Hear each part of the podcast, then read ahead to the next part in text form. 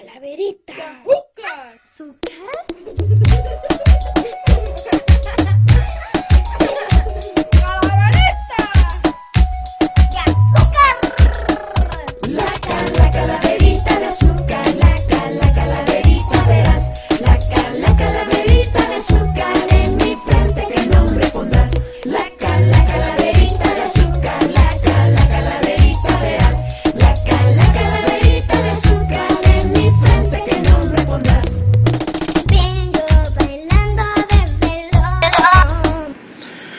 Tal? ¿Qué tal chicos? ¿Cómo estamos? Buenas noches. Ya estoy otra vez por acá haciendo, ahora sí, lo prometido es deuda, el, el tercer episodio de este podcast que estoy armando para todos ustedes. Eh, básicamente es uno de los proyectos grandes que tengo con respecto a la biblioteca, aparte del resguardo de libros.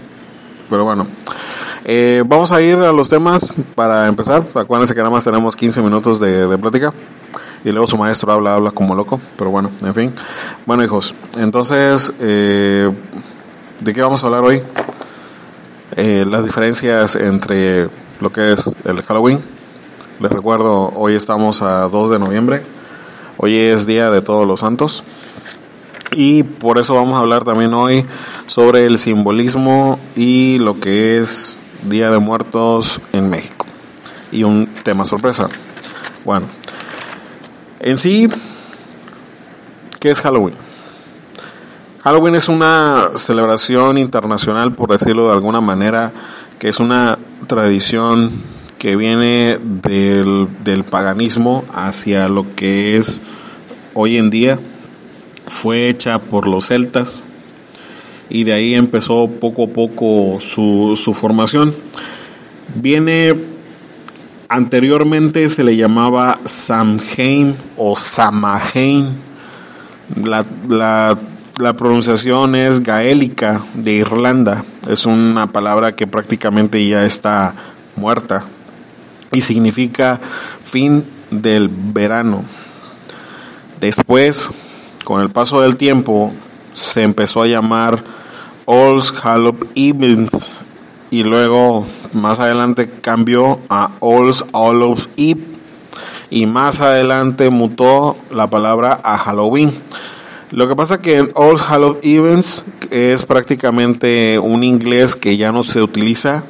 Igual All Hallows Eve, igual que prácticamente ya quedó en desuso esa, esas palabras en inglés y viene como significado vísperas de todos los santos, ya como después posteriormente se conoció como Halloween.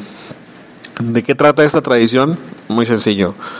Eh, en esa en esa época prácticamente por el 31 de octubre la ahora sí el mundo de los muertos y el mundo de los vivos prácticamente se unía y los muertos espíritus lo que ustedes quieran salían y lo que buscaban eran seres vivos querían almas entonces ellos buscaban a los humanos para poder extraer sus almas y llevarlas al más allá entonces prácticamente tú tenías que decorar, por decirlo de una manera, tu casa con cosas feas para que ellos nada más llegaran y dijeran aquí no hay nada y pasaran de largo. Igual te vestías de ropas raras, te vestías de prácticamente cosas feas para que ellos agarraran y pasaran de largo y no te llevaran. Posteriormente, cuando llegaron este hacia Estados Unidos, ahí es donde se popularizó la fiesta, pero inició con una fiesta prácticamente eh, autodestructiva, por decirlo de una manera.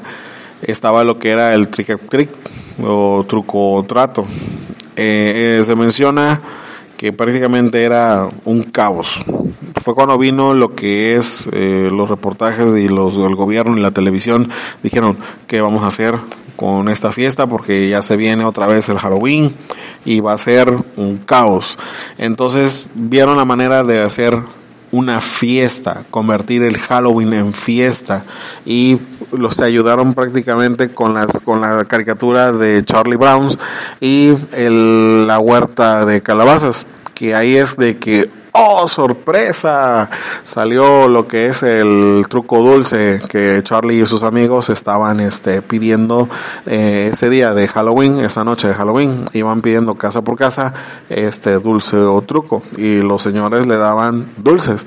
Entonces prácticamente después de eso fue que poco a poco Estados Unidos fue retomando y tomando esa nueva creencia. Salen. Eh, vienen dos terminologías, que es Hallow, que viene siendo santo, santificar o consagrar, y o events, que viene o significa final del día. Esas son las terminologías que mencionan la- las palabras de Halloween. Eh, no se dejen convencer de, de que es que significa otra cosa y otra y así. No, no, no es cierto. La, siempre busquen y rectifiquen las palabras, eh, lo que en verdad significan. Sale. Ahora, nos pasamos a lo que es nuestra, nuestra tradición. El Día de Muertos se celebra prácticamente el día primero y el día 2 de noviembre. Antes no se celebraba así. Antes prácticamente iniciábamos por octubre.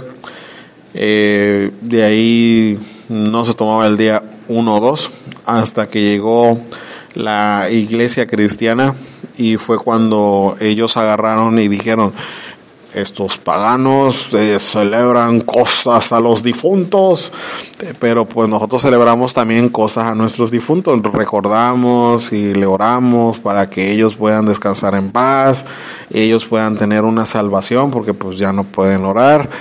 Pero, eh, pero la iglesia eh, cristiana lo celebraba el día primero y el día dos.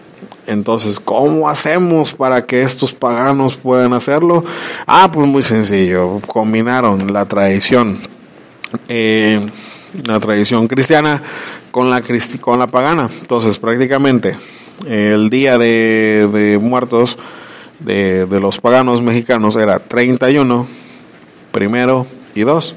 Entonces la iglesia cristiana que lo cele- celebraba el día de julio, lo trasladó para el día primero y para el día 2. Y con la misma, mismas tradiciones, nada más que cambiadas una que otra cosilla por ahí. Por decir, tenemos las calaveritas de azúcar, que como todo buen mexicano, es una broma, una sátira hacia la muerte. El mexicano siempre se ha burlado de eso. O sea, sí, me das miedo, pero hoy es un día especial. O sea, hoy no me das miedo. Sí, yo sé que va a pasar algún día, pero no te temo. Sale. Ahora viene lo importante, que es el pan de muerto. No existía en la tradición pagana, porque eso no existía. Ya fue que empezó a llegar hasta el punto cuando la iglesia cristiana retomó la fiesta y significaba o simbolizaba la Eucaristía y fue agregada por los españoles. Por los que no sepan la Eucaristía, es lo que hacen los sacerdotes católicos. Las flores, en especial la flor de cempasúchil, es la que, la que hace que los, el conecte el mundo de los muertos con el mundo de los vivos para que los difuntos puedan llegar a donde esté la ofrenda. Y pues por obvias razones, ya lo mencioné, están las ofrendas, son todo lo que le gustaba al difunto. Retratos, es para poder apoyarnos, para recordar a la persona, para que la persona siga viva, por decirlo de una forma, en nuestros corazones y en nuestra mente. Los cirios o velas, que igual prácticamente es una luz, alumbra el camino de los seres queridos que vienen del más allá para acá.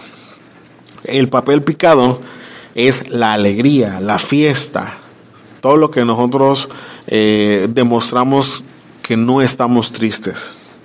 También tenemos el copal, el incienso, que purifica las energías del lugar. El agua mitiga la sed del ser, del espíritu.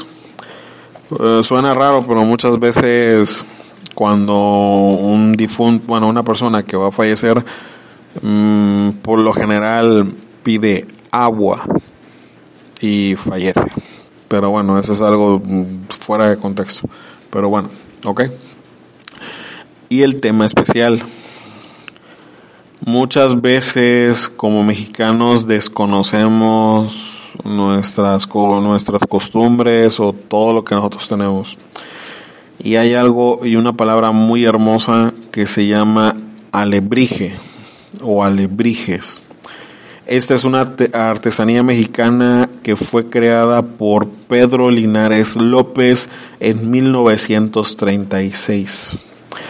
Él tuvo un sueño, o sea, cayó enfermo, prácticamente cayó en coma y tuvo un sueño donde él estaba en un bosque y donde veía criaturas eh, con partes diferentes de animal, una, un burro con alas, un gallo con cuernos de toro y así, así sucesivamente iba caminando, iba viendo diferentes mezclas de animales y como si fuera un coro, cuenta él que los animales le, le gritaban, alebrije, alebrijes, alebrijes, gritaban y gritaban eufóricamente, hasta que de repente encuentra otro ser humano que le pregunta, ¿y esto dónde me encuentro? ¿Y esto qué es? Y le dice la persona, es que, ¿qué haces aquí? Dice, tú no deberías de estar aquí.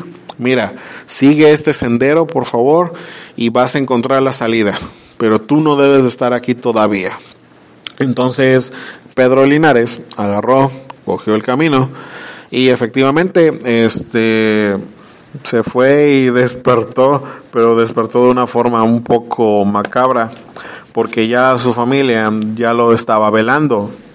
Ya cuando ya pensaba que ya estaba muerto, de hecho ya lo habían dado por muerto, ya tenía sirios, ya lo estaban velando, ya estaban haciendo oraciones y cuando de repente, oh sorpresa, no estaba muerto, estaba soñando. Pero bueno, eso fue lo que le pasó al señor Pedro Linares y gracias a él agarró por su forma o destreza de manejar el papel, creó los famosos alebrijes. Vamos a estar hablando un poquito más de esto más adelante porque vamos a ver historia de México y un poco de literatura. ¿Sale, hijos? Entonces, por hoy los dejo. Mañana no hay clases, les recuerdo. Eh, lean mucho, lean bastante, por favor, eh, lo que es el módulo 2. Eh, vean qué es lo que vamos a ver, revisen los libros, revisen lo que les pasé, por favor. Y pues si ya tienen la clave de, de entrar al- a lo que es este la plataforma, entren, chequen, revisen, tanto así, trasten lo que puedan ahí y vean qué pueden sacar de avance ahí. Ok, hijos, sale. Entonces yo los estoy dejando, los veo este el lunes, lunes temprano a las nueve y media de la mañana, sale. Que estén bien y los dejo con esta pequeña canción